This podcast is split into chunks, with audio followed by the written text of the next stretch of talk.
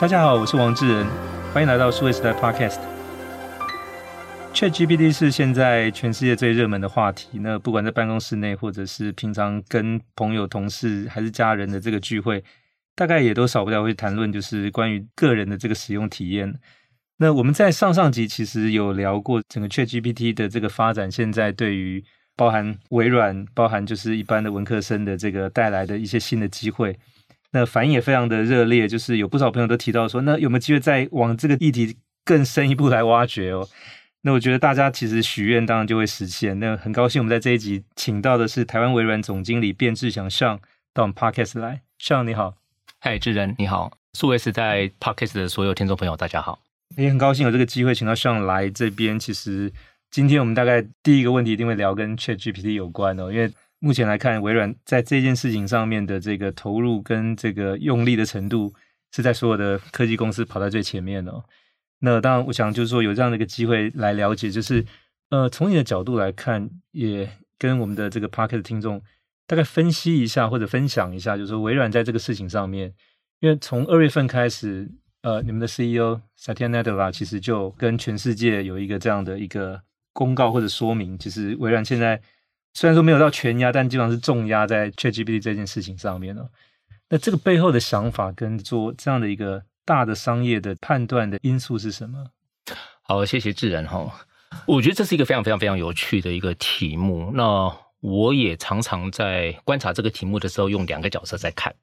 跟我比较熟的朋友大概知道，说我是 IDC 这家 Market Research 公司之前的总经理，所以我养成一个观察产业趋势的一个习惯。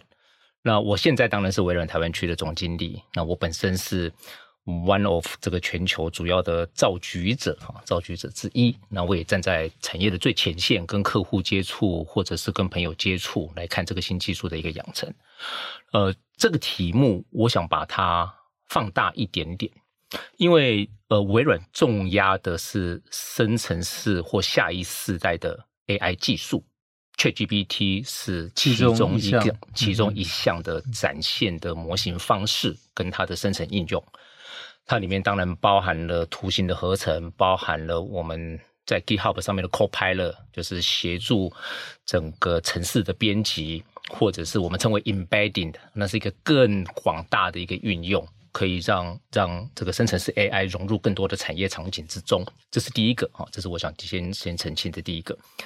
第二个。呃，微软看这个产这个产业的变化，不是单纯从个人的这个使用者体验的角度，它同时会包含到企业，我们称为 corporate 或 enterprise，以及整个产业的影响。所以，如果我们把技术当作横轴，把影响当作纵轴，它就可以拉出不同的维度。那我先 echo 一下刚刚智仁提到的，因为因为萨提亚扎在之前先。CNN 的访问里面特别提到说，It's a new day for search，因为这是一个大家最有感的一个题目，就是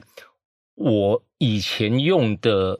网络上的 search 的体验，跟 ChatGPT 也好，或者是现在微软的 Bing Edge 提供的这样子的一个 search 体验来说，它是一个完全全新的一个不同的展示。所以光从体验感来说，它就是一个全新世代，更不要说底下的一些底层的技术。那微软在这样子的一个新的典范转移之中，在商业模式上，在市场占有率上面，在跟所谓的呃广告业者、最终用户以及被搜寻的一些文本范例之中，能够达到什么样的一个最佳化，这是我们一直在看的。那在今天节目一开头，我也想提一件呃很多朋友在跟我聊到的一个事情啊，说 ChatGPT 横空出世是一个非常非常令人惊艳的事情，但我来看的话。ChatGPT 的今天有这种表现，它是一个 perfect storm，这个完美风暴。因为它如果没有现今的海量资料，就全球在过去十年 generate 结构非结构化的海量资料，如果没有微软这么强大的这个云运算平台来做模型的建立、来做推演、来做执行，如果没有新世代的生成式 AI 的演算法，它其实 ChatGPT 是不会出现的。所以它刚好是一个三轴交汇的一个完美的一个时间点啊！所以今天很开心有机会来这边分享一些我的观点。对，就是因为现在看下来，就是说多数的这个使用过，包含我在内，就是当然对这个体验是觉得很新鲜。因为过去其实我们要到搜索引擎上去找，那其实出来都是页面哦。那当然这个越排前面的页面呢，它关联性越高，这个大概是过去二十年习以为常的。但现在是直接你的这个输入之后，它就给你一段或几段的答案的，而不是页面。我想这个其实对多数人来讲，这是一个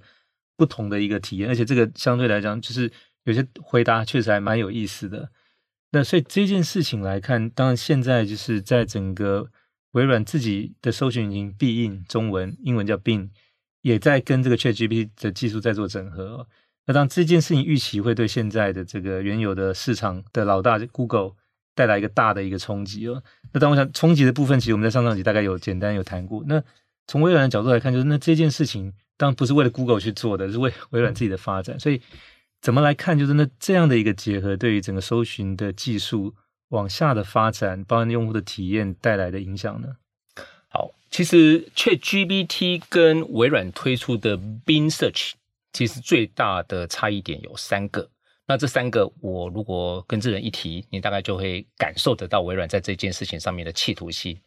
第一个是它在 bin Search 上面，它会提供会衔接到最近。网络上最新的消息跟 update，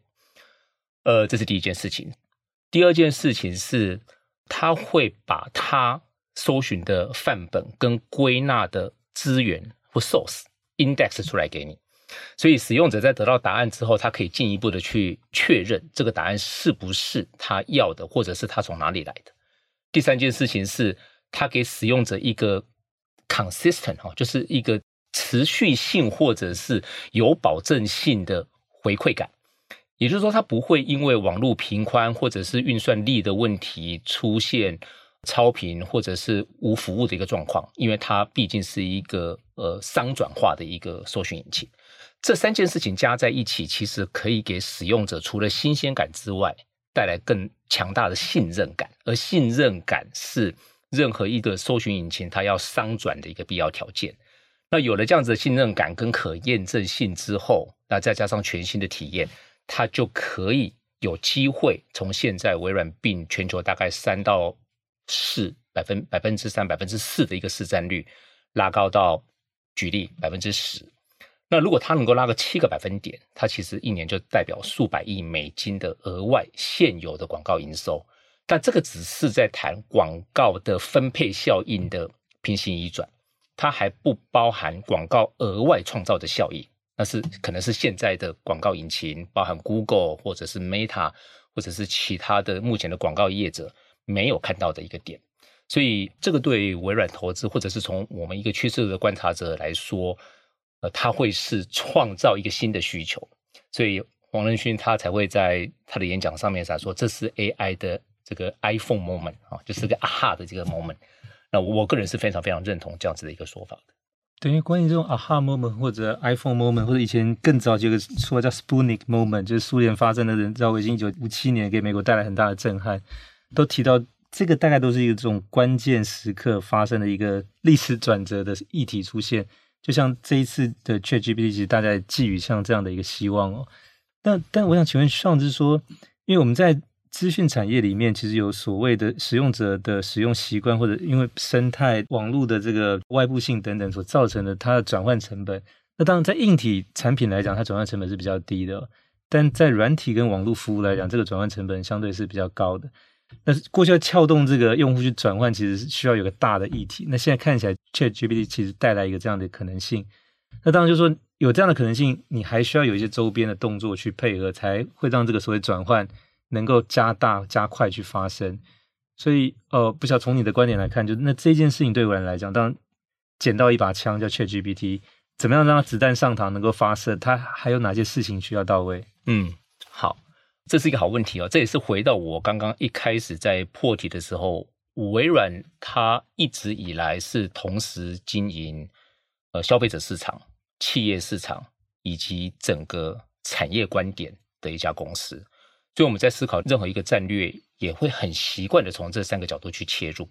刚刚讲到的 Bing 的 Search Engine，它是从消费者市场跟广告的一个可估计市场的角度来看，但不要忘记哦，其实 ChatGPT 的应用绝对不只单纯在消费者市场。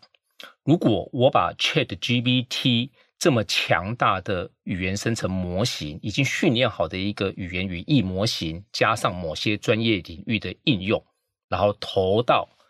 某些特殊的产业或企业之中，它可以带来多大的一个专家体感？我举个例子，如果今天我让 ChatGPT 去回听某家银行信用卡，它在行销部门。过去二十万个小时跟客户的对答录音，那他把这个当做一个封闭体系去强化它，我们这边叫做 fine tuning，然后再让 ChatGPT 有机会去衔接外部市场的最新行销讯息，所以当客户。打电话进来问这个信用卡行销人员，或者是他不知道他是一个，就是他在做 chatbot 啊，就是我们所谓的聊天机器人的时候，他给他的会非常非常接近于人类说话语气，但是带着专家 know how 的回答，并且又有最新的市场消息提供给向他询问的人，这会跟现今的。我们称为 rule based 啊，就是规则式的专家系统会有一个完全完全不一样的体验。因为现在规则式专家系统，它基本上是走一个决策树的模型。这个在 IT 来说，然后看它最接近问的问题，再从题库里面把这个问题的答案固定式的抓出来抛给这个打电话进来的这个消费者，这种体感是完全完全不一样。那我既然可以用在银行行销，我就可以用在投资报告的决策跟回答，我可以用在医疗，我可以用在。这个电商，我可以用在非常非常多不同的领域，它就会像炸锅一样的让产业开始去思考。像这样子的生成模型，在固定的资料 set，既不让它做太明显的这个偏颇或出错，但是又能精准回答客户需求，它可以带来多大的一个产业爆发性？这个也是呃我们从企业的角度去观察到的一个现象，更是我最近接到很多电话，通常。以前打电话给我聊天或者是询问的很多会问我 IT 相关的事情，但我最近接到的一些电话，常常是企业的董事长或者是 CEO 执行长他们来问我。那这有点像之前我们几年在谈的叫 FOMO，叫 Fear of Missing Out，就是他怕错失了什么，或者是他怕他的竞争对手利用了一些新科技，他自己没有认知到而被弯道超车，所以他同时产生在这个时间点产生的呃上市之人。在上一集也提到的那种焦虑感哦，就是他既充满了兴奋，又充满了焦虑，既期待自己能够做出破坏式的创新，又怕被别人弯道超车，所以它的影响层面不是只有从消费者，而是从企业端，甚至于整个产业端来看。这也是我们在做这个事情决策或者是 go to market 的时候，会同时看的面向。对，所以这个也是我们现在看到，就是微软在这件事情上重压，其实不止在一般用户的这个搜寻上面。你包括像在企业的搜寻这个部分，当企业搜寻其实也是一个很大的市场。就是说，一般其实比如像呃客户或用户去查询，你有客服可以自动回答以外，就是有些比如员工在内部他要询问，比如我要请假，我要费用报销或者等等，当然现在都有一些简单的，他也可以去查询，不用去问人事，有这种 FAQ 整理出来，可能二十条、三十条或者五十条，从这里面去回答。那将来可能会有一些。比如说，关于流程部分，比如在生产线的流程，或者是说在内部产销人发财的不同的部门的作业流程，如果碰到问题，那一样可以去询问。所以这个搜寻其实它不只是我们现在所想象，就是可能每一个自己上去问说自己的经历，或者说可能问 ChatGPT 单纯的问题。以后其实，在企业这一块，现在是看起来是一起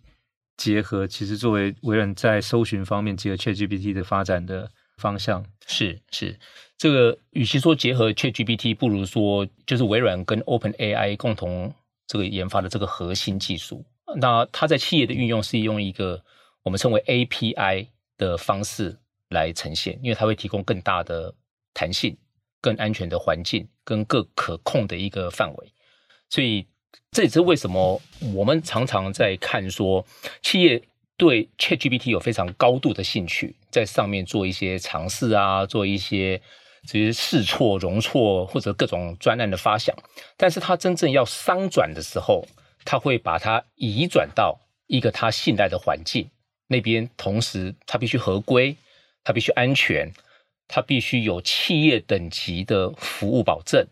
他也必须呃能够跟他公司内部的资料做高度的整合，而这些整合的资料却又不能被外部有机会看到或拿到，或者变成一个 training model 流出去。而这些所有的环境，它就不是在呃目前 ChatGPT 的平台上面可以做得到的，它就必须移到呃我们 Azure 的这个 OpenAI 的这个平台上面，利用 Azure 的强大的运算力跟 OpenAI 一起来达到这一件事情。而且因为现在就是如果是一般人去使用查询到这些资料，其实都是通常从公开的海量资料里面去收集来之后再去做训练哦。但是如果针对企业或者产业来讲，它会有一些自己本身特定的部分。那通常不太愿意去跟对外去分享，那可能别人也不见得愿意跟这家公司分享，所以要自己来产生这个资料，然后透过呃，就一样是这种所以生成式 AI 的技术去训练。那服务的部分主要应该一一方面是内部自己员工，以及可能外部往来的这些客户供应商，所以它在一个比较特定的这个资料的范围里面，然后服务的也是比较特定的对象，就不是一般可能注册就可以来的。所以呃，那像这样的一个情况，就是说。当然，对企业来说，就是这个部分能够解决的问题，比起可能过去你有很多，就是说你要自己去建这个所谓的资料库，然后自己要去建一些演算法来讲，这个相对来讲会方便很多。那这个部分，当然我们再往下看，它怎么去结合，就是包含像刚才上提到，就说像云端的这个服务，像微软现在也有 Azure，所以怎么样，就是从一开始我们在谈的这个必应的这个搜索引擎，到比如云端的服务。来形成一个相对比较完整，从个人用户到企业用户都可以涵盖在这个范围当中。嗯，智能刚刚又提到一个好的问题哦，因为微软现在在不管对企业或对产业，它基本上有四朵云的服务。当然，这个比较技术细节我不细谈。但是你想一件事情，如果问企业，他每天追求的是什么？其实很多人可能企业主会告诉你说，我在追求的是 productivity，是效率。那 ChatGPT 也好，OpenAI 也好，如何跟效率产生关系？那微软其实是企业效率的目前市场上的主导者或者是王者。譬如说，我们的这个 M 三六五系列，包含 Office、Teams、Email 的整合系统。那我们当然会想说，那我 ChatGPT 或 OpenAI 这样子一个新的生成式 AI 技术，能不能跟我既有的产品整合？那萨提亚在他在二月底的全球经济论坛 announce 我们跟 OpenAI 结盟之后，很快的我们产品线都已经出现了这样子的一个整合。我举个例子，大家都知道，呃，企业的开会、即时通讯或者我们称为协作软体，一个非常大的一个平台，一个非常主要的平台叫 Teams。其实 Teams 以前开会是开会，但现在 OpenAI 的技术进来之后，我们在开会的过程中，其实可以打开一个侧听的功能。OpenAI 或者是这样的生成式 AI 技术，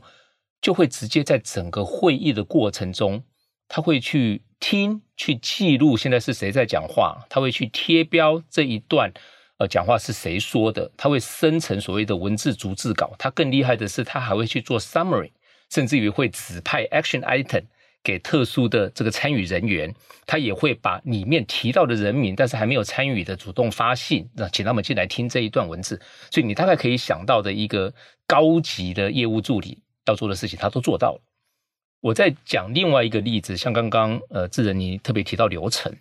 以前这是微软的另外一朵云，我们叫 Power Platform，它主要是要把企业内部的很多流程自动化，我们称为 RPA。但是以前在做自动化的过程中，虽然倡导 local 啊就是说低程度代码用拖拉的方式，但它有时候还是需要一些稍微懂一点点程式设计概念的人来做。但大家不要忘记，OpenAI 我刚才讲的四个核心技术里面有一个核心技术，它的应用是可以拿来生成程式码的。你可以用描述性的语句给它，它会生成这个 Power Play Phone 的的程式码。而自动 trigger 之后串接不同的流程，这可可以让真正企业的使用者，而不是程式开发人员去定义他自己的流程。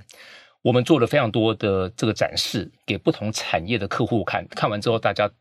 完全的反应就是惊艳，非常非常的惊艳，因为它可以大幅的降低流程发生错误的机会，以及流程开发的时间，time market。所以这是我们看到企业运用一个非常非常大的一个爆炸点。像这样子的类似应用其实非常的多。我举一个比较有趣的小例子，那这个也是我们在国外一个很成功的一个案例哈，就是啊大家都知道打 game，打 game，如果你玩的是角色扮演游戏的话，RPG 的话，你里面常常在闯关的过程中，呃，你会卡关，卡关你会不知道如何过关。这旁边有可能会有一个叫 NPC，就是 Non-Player Character 啊，就是所谓非游戏玩家的角色，你可以过去跟他聊天。以前我们在玩这个过程中，呃，我们可能十次去问他，他给你的答案，也许有两个不一样的答案，但基本上是一样，因为那是预录。但是你想想看哦，如果生成式 AI 卡进游戏的角色里面，跟着游戏的玩家从第一关一路走，走到这边，他知道你过去每一关经历的旅程，然后到这边你卡关的时候，你过去询问的路边的角色，他可以去提示，依照你过去的。游戏的旅程告诉你说啊，你那个某些经验，你可以发挥在这边来，然后用一个非常口语化，而且去呃去 hint 也好，或者是直接点名也好，你怎么去过这一个关？你会多想跟那个人聊天。也许你心情不好的时候，你就是为了聊天而聊天，他会给你很多很多很多的乐趣，因为它会是一个非常拟真的一个聊天模型。而这样子的应用，它可以在各个产业里面被击爆、被点发。其实这个也是我们除了。在主动式的方式，希望切入消费者的搜寻市场，夺得部分的市占率，就是 Search New Day 之外，也拉大我们在企业市场跟追逐者的一个差距。所以它同时有主动跟另外一个拉大领先差距的功能。在我们的看法上面来说，生成式 AI 能够带来的这个产业效应。对，那当生成式 AI 就包括现在热门的 ChatGPT，其实从刚才上的这个。分析来看，两块，一个在所谓的一般用户的应用市场上面，啊、那当然现在微软在搜寻引擎这一块的这个市占率百分之三到四，那如果可以成长到如预期百分之十，那大概就是两到二点五倍的成长哦。那另外一块是在企业应用这边，那当然企业应用这边它比较重要的是说，它就不是到网上去找寻公开海量资料，它其实需要企业来提供行业或者企业内特定的这些资料。所以有点类似说，今天如果说我希望能够得到一个关于产业趋势的报告，大概不太会到网上去找这些公开资料再去形成答案。所以说，如果可以为他两百本这个研究报告，从这两百本研究报告里面去产生这个最后结果，它的正确度跟稳定性会是高的。所以在企业用户里面，它其实比较会属于是资料限定或者说行业限定这样的方式去操作。它其实技术差不多，但它的概念应用上其实是很不一样的。嗯嗯。那当然现在就是说。一般人其实，在操作除了这个体验之外，大概也知道，其实现在算力是很重要的一块。那这个大概每一次的计算也都会有产生一定的费用。当然，现在 ChatGPT 还没有收费，虽然说有每个月二十块钱订阅的，那可能现在订阅的这个数目也还在成长当中。那将来这一块就变成是说，呃，要继续去推广，不管是在一般的用户或者企业用户来讲，它比较有可能商业模式会是什么？对，你你需要去 justify，就是对每一笔询问所产生的答案，它其实都是有成本的。嗯嗯，这是一个非常非常非常好的问题哦。就是建模或者是训练一次 GPT 这样子的模型，它的起跳大概是一千万美金。这个给我的第一个直觉是什么？这个有点像晶圆代工产业，它是一个高度资本密集而且是平台化的一个产业，它有进入障碍。也就是说，如果我今天我是一个使用者，啊，我以晶圆代工来说，我是一个 IC 设计公司，其实我不需要自建晶圆厂，所以才走出了专业晶圆代工这样子的一个产业。所以我只要专注在我的行业应用或者是我的 ASIC IC，一样的道理，回到刚刚整个云端建模也好，或者是应用也好。我们看这样子商业模型，可以一样，可以从消费者端跟企业端两个角度来看。消费者端现在很明显，未来的商业模型其实是广告市场的平移，然后去支持这么庞大的算力而产生的费用，而它的建模是通用型的。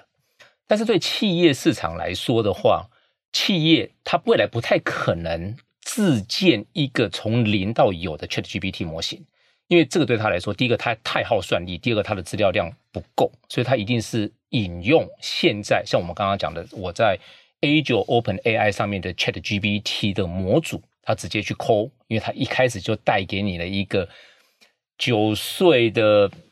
聊天理解能力，但是加上二十五年产业经验的专家模型，而二十五年的产业经验是你喂给他的资料，九岁。是呃，微软跟 ChatGPT 长期劝上来的一个 fine tune 模型，不管它现在是三点零、三点五或未来的四点零。而这样子的一个模型中，企业所要付的只有我在做强化建模，以及未来给企业内部或企业的客户所使用的算力，而这个就是 Enterprise Charging Model。而他如果在他自己的商业模型，像刚刚谈到的游戏产业，如果他创造了一个非游戏者玩家的角色，能够吸引大量的新玩家加入的时候，他就会变成一个 Win-Win-Win，玩家有一个非常好的体验，游戏的创造者哦，就是 Game 的公司，他拉大市场的占有率，而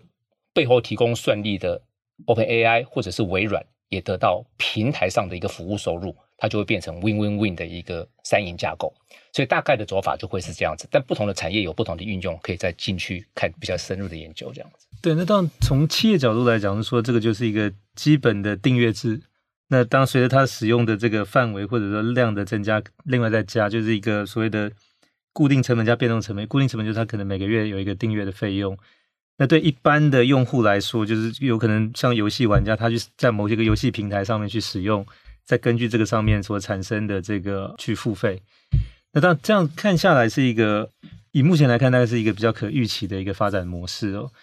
如果再往下，还有没有一些其他的一些可能性，或者可能提醒听众朋友可以观察、注意正在发生或者即将要发生的一些变化？如果我们今天谈的是 ChatGPT 跟生成式 AI 来说的话，我觉得未来会分成平台的建构者、产业的使用者。以及产业提供的服务，类似像 SaaS 服务，但是提供一些专属 module 或者是颠覆性产业破坏式创新的一些 new disruptor 出来，就它这个会取决于我如何使用生成式 AI。其实这个我也跟台湾的几个教育界的，包含大学校长，因为大家在讨论说，诶，国外很多大学在看说，是不是应该禁止 ChatGPT，或者是大量的使用 ChatGPT。那我没有一定的答案对或错，但是这边也让我自己去回来思考一个点，就是以台湾或者是东方的教育，其实我们一直在教育上面很强调答案的正确性，也就是我如何解决一个问题。但我觉得未来更重要，而且无法被 AI 取代的是，我如何去观察、定义跟解构一个问题。我觉得这是作为非 AI 的人类非常非常 unique 的一个点，因为我们可以看得到，我们可以听得到，我们可以观察得到整个产业的趋势。大家如果玩过 ChatGPT，都会有一个很明显的感动：一样的一个问题，用不一样的问法，其实会得到完全不同的答案。所以，如何发问，如何定义问题，会是未来决胜的一个关键。所以，回到刚刚，不管你是平台的建构者，不管你是想要使用 ChatGPT 这样的平台的企业或者是个人，再加上你希望在中间创造一个独特商模或者是破坏性创新的人，你的思考逻辑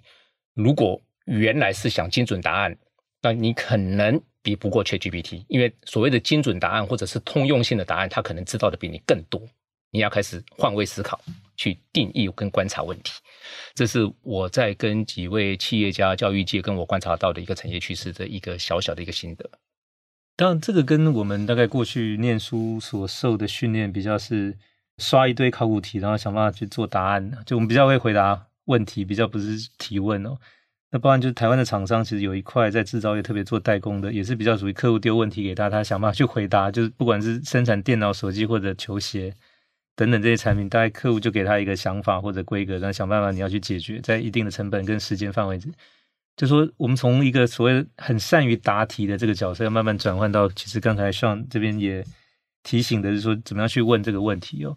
那当提到这个问问题，我这边其实也也问 ChatGPT，就是说，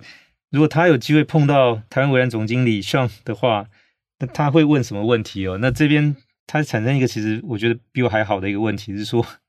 就是上来看，就现今科技产业的趋势跟未来的这个发展会是什么？当然这是一个大的问题，但我觉得基本上来讲，ChatGPT 辨识并且提出这个问题，其实基本还有一定的水准。的确是，这是一个这是一个大哉问，而且很值得思考的一个问题哦。其实，其实这个问题我从另外一个角度来看，微软如何看全球科技的发展趋势跟。未来引领五到十年产业发展的潮流会在哪里？这边其实我之前跟同仁也好，跟客户也好，有 share 过一篇 Gartner，就是顾能他们提供的一些未来趋势的一个分析报告。那我这边不是要引用那篇报告，而是它里面报告提到的三个大方向，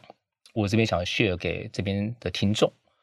因为过去三年其实全球的变化非常非常的大。不管是三低时代，所谓低利率、低通膨、低失业不在，然后整个投资的环境，或者是整个政经，包含 geopolitical 战争等等等 COVID，所以企业在这个时间点会同时看三个看起来有一点相悖，但是在现在 perfect match 的点。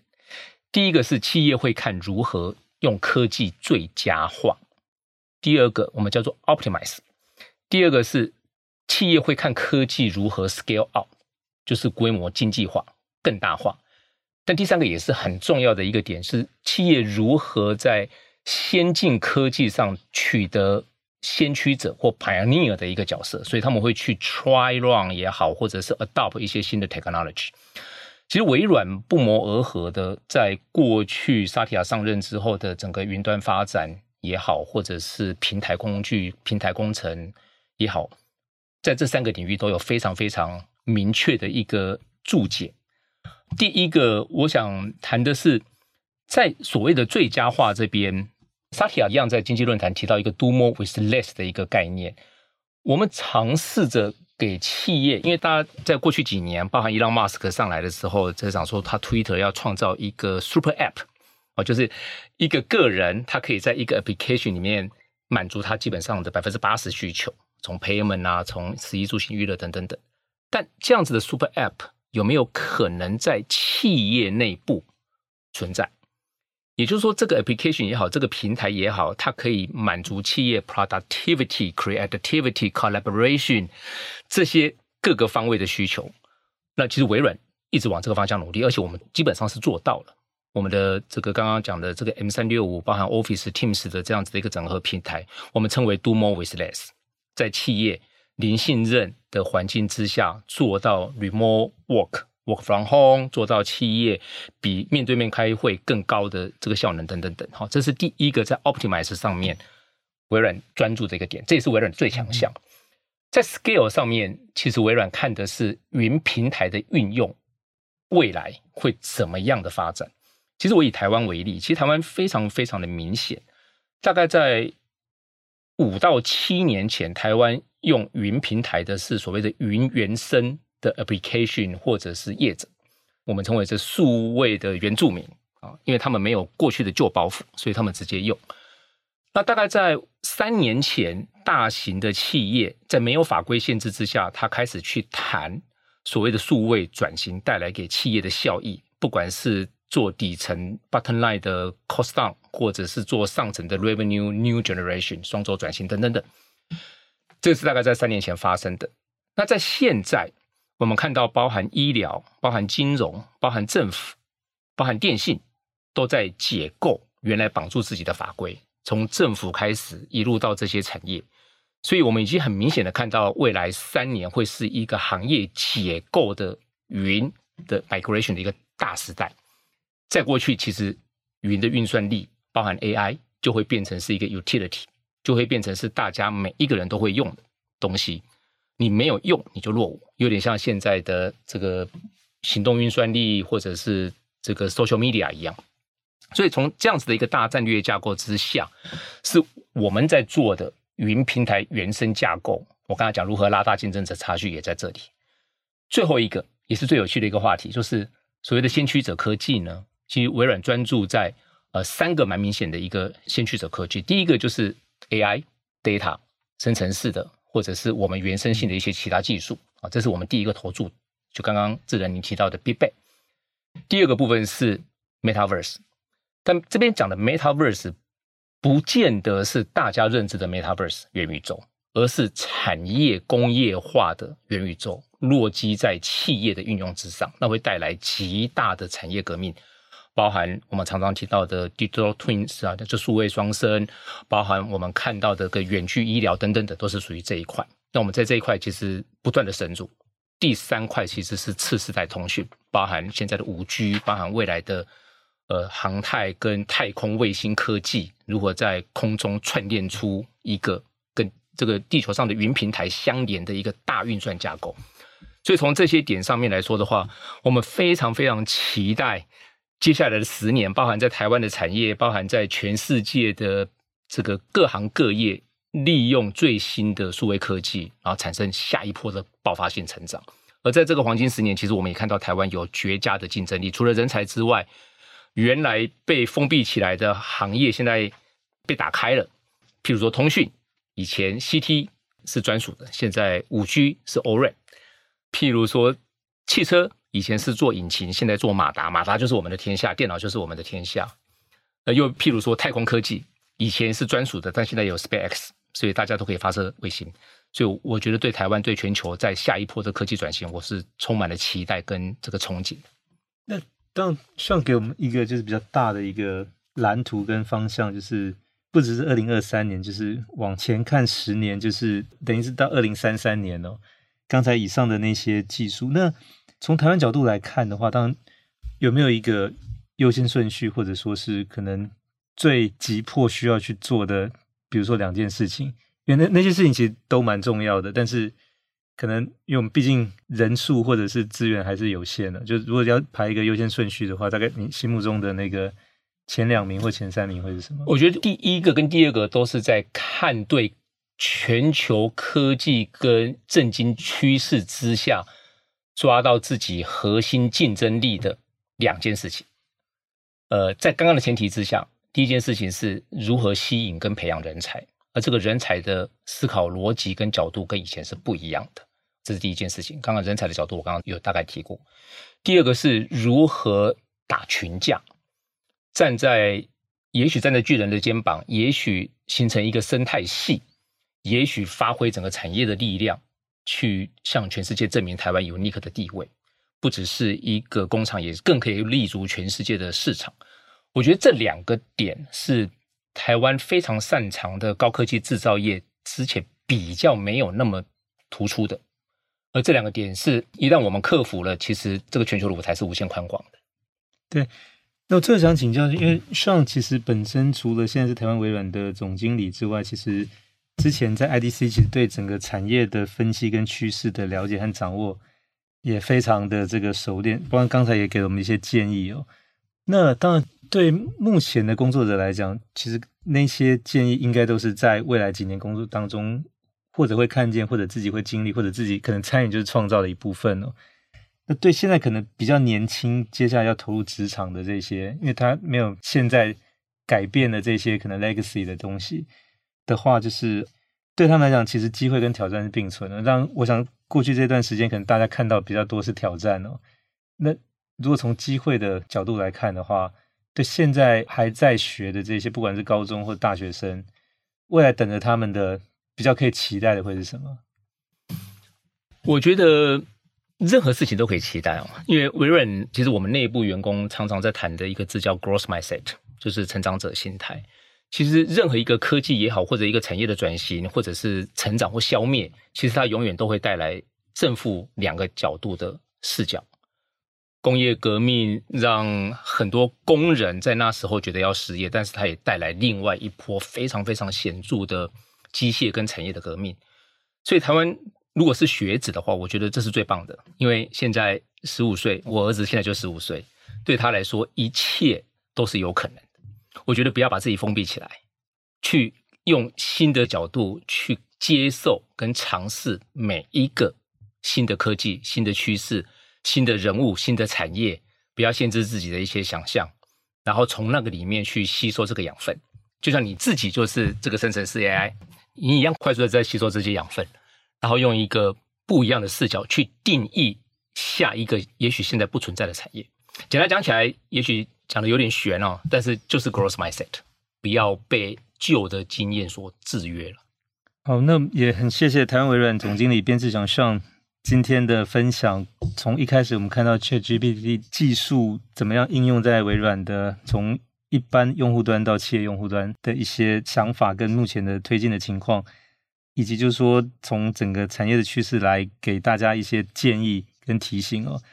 我想当最后这个 growth mindset 是非常关键，因为微软是一九七五年成立，到今年已经四十八年了。那一家四十八岁的公司，在科技业，通常大家会觉得好像是稍微有点年纪大，或者应该碰到中年危机哦。但恰恰在这个时间点去做了一个很大的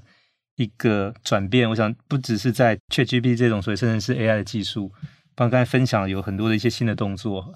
那也试图就是要重新再回到成长，回到年轻。我想这个是应对所有的变化的一个最基本的一个，不只是心态，也是动作。那也就不断的回应外在的挑战，然后给予回应，然后相对来讲有新的这些动作跟可能性才会产生哦。谢谢上今天很精彩的分享。好，谢谢智仁，谢谢所有听众，也谢谢各位听众的收听，希望大家会喜欢这一集的内容，也欢迎再许更多愿，那我们想办法来帮大家实现哦。也请给我们持续关注和留言，我们下期再会。